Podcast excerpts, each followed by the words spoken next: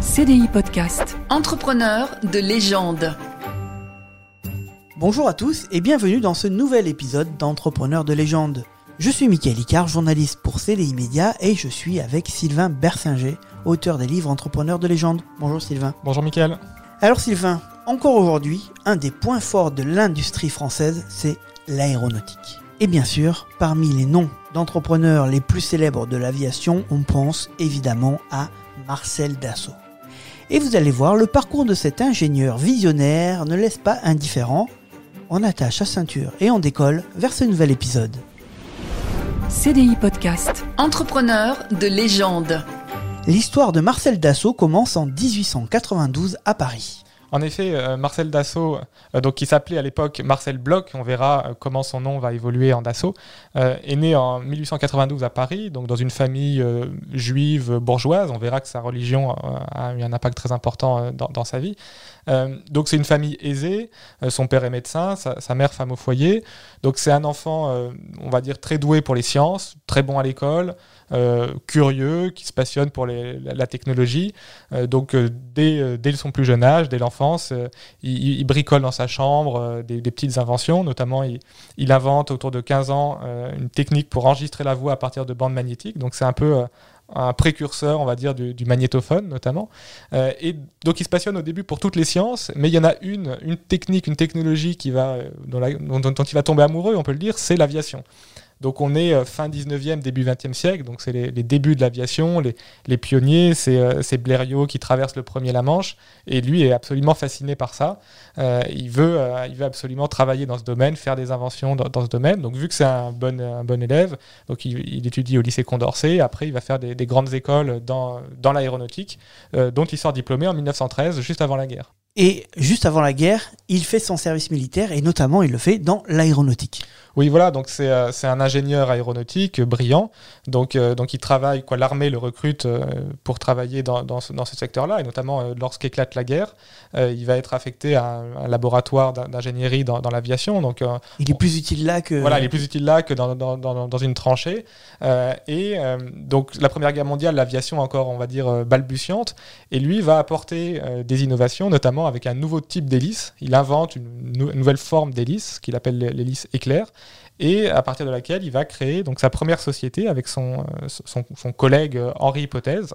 Et donc tous deux vont créer leur première société. Donc qui au début, euh, donc là on est en pleine, guerre, en pleine première guerre mondiale, hein. au début ils font uniquement des hélices pour, euh, pour les avions de l'armée. C'est des hélices qui se retrouvent partout d'ailleurs, euh, c'est oui, ça, ça devient, la norme. Ça devient un petit peu le modèle standard de, de, de, l'aviation française. Et ensuite ils vont à la fin de la guerre faire des, des, avions, notamment des avions de reconnaissance, donc ils ne font plus que des hélices, là ils, commencent à faire l'avion en entier en fait. C'est un peu une révélation pendant la guerre pour Marcel Bloch du coup, de se sentir en plus utile et efficace dans ce domaine-là. Oui, donc c'est vraiment un ingénieur euh, très, très, très, brillant. Donc, euh, on l'a dit, l'aéronautique, c'est encore, encore balbutiant, c'est encore un domaine euh, où, où, on se cherche, où il n'y a, pas encore forcément de normes établies. Il a vu que l'armée française n'avait pas du tout un bon dispositif en avion. Voilà. Donc il y, avait des, on va dire des, des lacunes, peut-être un peu de retard sur l'Allemagne déjà à l'époque, et, donc avec sa société, il essaie de, de, de rattraper ce, ce retard-là. Euh, alors le problème, c'est qu'après la guerre, euh, une fois que les Français ont gagné, eh bien il y a une sorte, on va dire, de désintérêt pour l'aviation. Donc le, il était plus utile d'acheter des avions euh, militaires. On, s'était dit, bon, on a battu l'Allemagne, pourquoi est-ce qu'on va continuer à faire des avions de guerre? Et donc en fait, sa, sa société, eh ben, elle n'a plus de commandes tout simplement, puisqu'elle faisait des, des avions pour, pour l'armée. Et donc, euh, après la guerre, dans les années 20, il y a une période un peu, on pourrait dire, de flottement, puisqu'il ne peut plus travailler dans son domaine de prédilection, puisqu'il n'y a plus de commandes. Il est obligé de se reconvertir. Voilà, il se reconvertit, donc il fait un peu de l'immobilier, il, lance une usine de meubles avec son beau-père, donc il, touche un petit peu à tout, mais c'est pas son, c'est pas sa passion. Et d'ailleurs, il touche avec succès, hein. il, gagne de l'argent, il développe ses entreprises-là, mais c'est pas, euh, c'est pas un entrepreneur révolutionnaire du meuble, si on veut. Hein. C'est pas ce qu'il a envie de faire au fond de lui. C'est pas sa passion. C'est un peu, il fait ça en attendant, disons un coup du sort euh, pour lui, c'est en 1928 la création du ministère de l'air. Voilà, donc euh, disons que le, gouvernement français commence à se rendre compte que ben ils prennent du retard euh, en, matière d'aéronautique par rapport euh, à l'Allemagne, aux États-Unis, enfin à tout le monde, et, que, que visiblement la France s'est un peu endormie sur ses, sur ses lauriers après la guerre. Et donc il y a la création d'un ministère de, de l'air en 1928 pour, pour relancer la production d'aviation, notamment militaire. Et donc Marcel Dassault, quoi, Marcel Bloch, qui s'appelle encore Bloch à cette époque, se, se, dit bah, c'est le moment de se relancer dans l'aéronautique, puisque lui c'est vraiment sa passion, il faisait du meuble avant euh, en attendant mieux. Et donc en 1931, il fonde sa société des avions Marcel Bloch, et donc il se met à faire tout un tas d'avions, donc des, avions ambulances, des avions pour le courrier, euh, des avions militaires aussi, mais pas que. Et ça fonctionne ça, fonctionne bien, ça fonctionne bien. Donc il a ses usines à Courbevoie avec plusieurs centaines d'ouvriers. Euh, il a euh, visiblement de très bonnes idées et il devient rapidement le deuxième euh, constructeur d'avions français. Donc ça devient un industriel important et en vue dans l'industrie, notamment militaire. Mais avec l'avènement du Front populaire, bah, sa société, elle est nationalisée. Oui, donc en 1936, c'est le Front populaire qui nationalise des, des, pans entiers de l'économie, dont, dont sa société. Donc on lui demande évidemment pas son avis, il n'est pas très, pas très content, mais enfin c'est comme ça. Euh, donc elle est, sa société est, on va dire, fusionnée ou imbriquée dans ce qu'on appelait la Société na nationale des constructeurs aéronautiques du Sud-Ouest. Donc le sud-ouest, hein, c'est pour être le plus loin possible des canons allemands. Hein. C'est un peu pour ça que l'aéronautique est surtout à Toulouse et, et dans le sud-ouest. Hein. C'est pas un hasard en fait. Ah oui, en fait, ils sont loin de, de, la ligne de front. Voilà, c'est pour être le plus loin possible des Allemands pour éviter de se faire canarder ces usines, euh, puisqu'à l'époque l'ennemi euh, l'ennemi ultime c'était l'Allemagne. Donc ils, ils, ont mis les usines loin de le, loin le plus loin possible de, de l'Allemagne. Donc il continue à travailler et à diriger euh, son entreprise, mais il n'est plus propriétaire. Elle a été nationalisée. Il partage un peu avec. Euh, voilà, donc il y, y, a un peu des guéguerres avec l'État, etc. Puisqu'évidemment, il n'est pas content du tout de cette fait nationaliser son entreprise. Mais en tout cas, il y a du travail, il y a des commandes, puisque euh, donc, euh, on est à la fin des années 30. Hein, L'Allemagne s'est clairement euh, réarmée depuis qu'Hitler est arrivé au pouvoir. On commence à entendre un peu des bruits de bottes en Europe. Et donc, il y a la volonté d'améliorer l'aviation française. Donc, sa société nationalisée a beaucoup de travail. Lui, travaille à, à, fabriquer de nouveaux avions. Peut-être un peu trop vite. D'ailleurs, il y a il y a certains de ces avions qui ont des malfaçons, donc euh, on, a, voulu fabriquer beaucoup d'avions rapidement, peut-être trop, et euh, ces quelques malfaçons qui sont dans, dans ces avions euh, alimente en fait la critique antisémite à son égard puisque il est il est juif et il avait il était déjà victime de nombreuses attaques antisémites. Et vu qu'il y a quelques malfaçons dans ses avions bah évidemment l'extrême droite se déchaîne euh, dit qu'il fait exprès pour saboter que c'est un, un, je sais pas un, agent infiltré euh, des, des, juifs etc enfin toutes ces théories farfelues. Et donc déjà euh, avant la guerre euh, il, il, commence à être victime de, de ce genre d'attaque. Mais oui justement c'est ce que tu disais hein, le fait euh, d'être juif et eh ben avec l'arrivée de ce second conflit mondial, il devient clairement une cible. Oui, donc euh, quand la France est vaincue et, occupée, donc on, sait tous les, per les persécutions qui commencent à, être instaurées à l'égard des Juifs. Donc lui, alors il fuit sur la côte pour se mettre euh, donc en, zone non occupée au début, hein, dans le sud. Euh, donc il est euh, une, fois arrêté, un coup emprisonné, après relâché, et arrive un moment où les Allemands lui proposent de diriger une usine d'aéronautique, puisque les, Allemands comprennent qu'ils ont, affaire à un excellent ingénieur et, et homme d'affaires dans l'aéronautique, et donc il lui propose de de, diriger, de partir en Allemagne, diriger, diriger une usine, euh, ce qu'il refuse, hein, puisque lui, euh, lui étant juif, il est euh, profondément anti-nazi, donc il veut pas travailler pour les pour l'effort de guerre allemand, et donc il est déporté, il est déporté au camp de, Buchenwald, où il a où il a failli mourir, il était extrêmement amaigri, bon comme comme tous les déportés, hein, malade, etc. Et l'anecdote, c'est qu'il a été sauvé par des résistants communistes, donc il y avait un, petit réseau de résistance communiste dans le camp qui lui ont permis d'avoir un peu plus à manger, un peu de soins, etc. Et donc à qui il a dû la, la, vie sauve.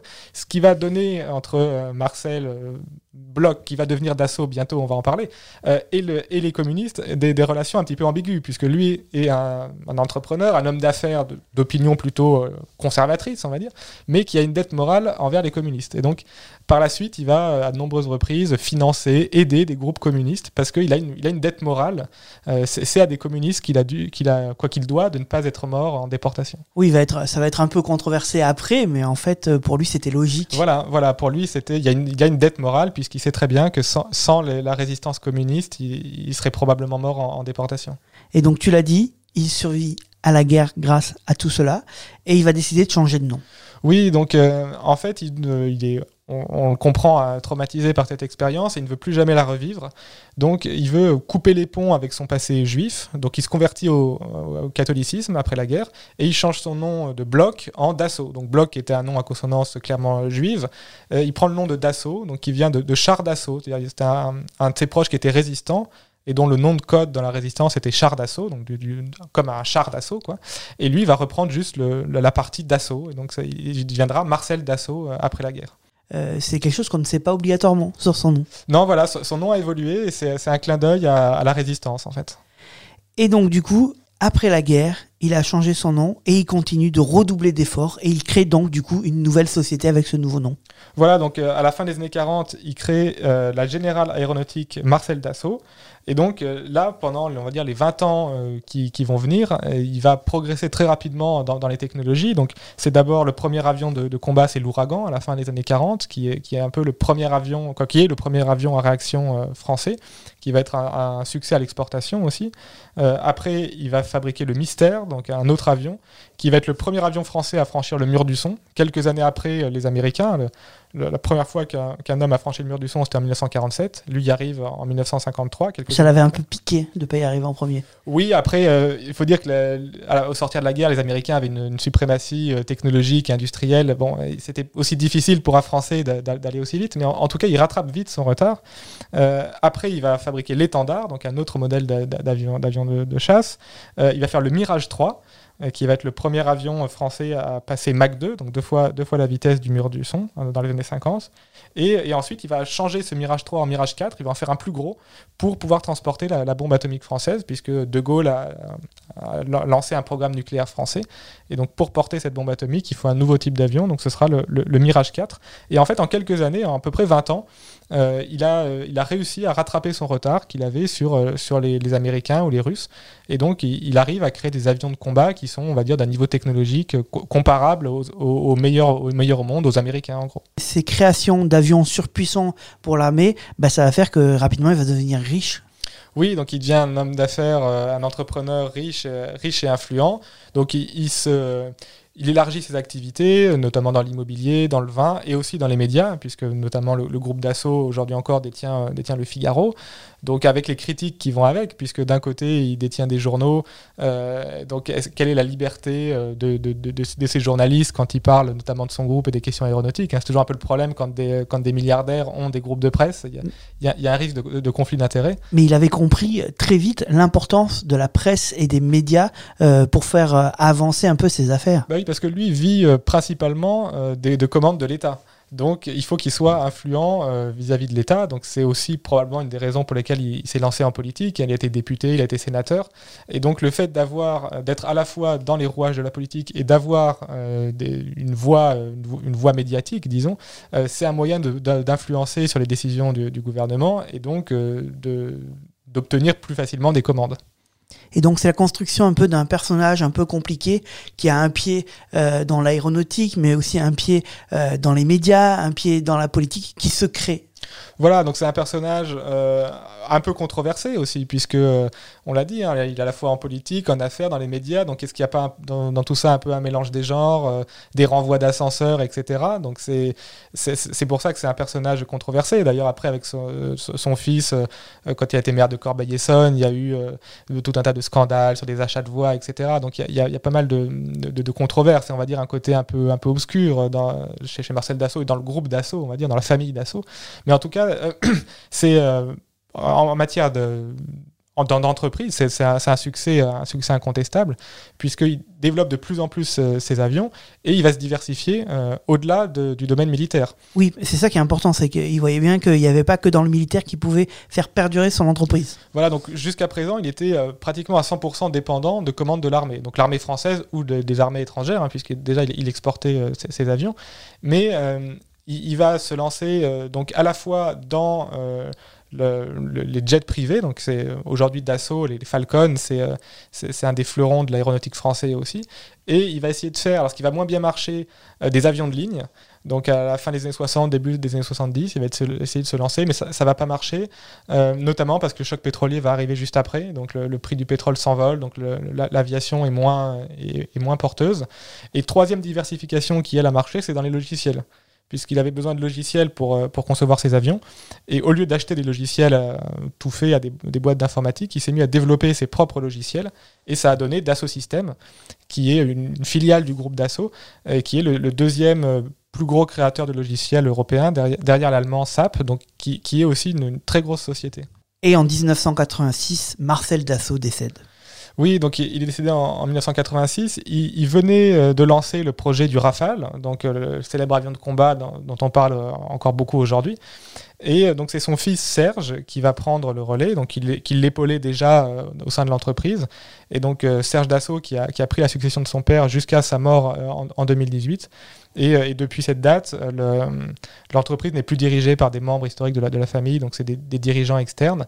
Mais Dassault reste un des, un des fleurons de l'aéronautique euh, français, bien sûr. Et Marcel Dassault reste évidemment euh, associé à son entreprise et même dans la culture populaire. Oui, c'est un personnage emblématique et euh, Hergé a fait un clin d'œil à Marcel Dassault puisque dans l'épisode Vol, je crois que c'est Vol 714 pour Sydney, le, le titre, euh, il y a le célèbre, quoi, il y a un personnage qui s'appelle Laszlo Carredas, qui est un célèbre euh, en- entrepreneur, notamment dans l'aéronautique, et il y a plein de clins d'œil euh, qui, renvoient, quoi, qui, nous permettent de faire des ponts entre Laszlo Carredas et euh, et Marcel Dassault.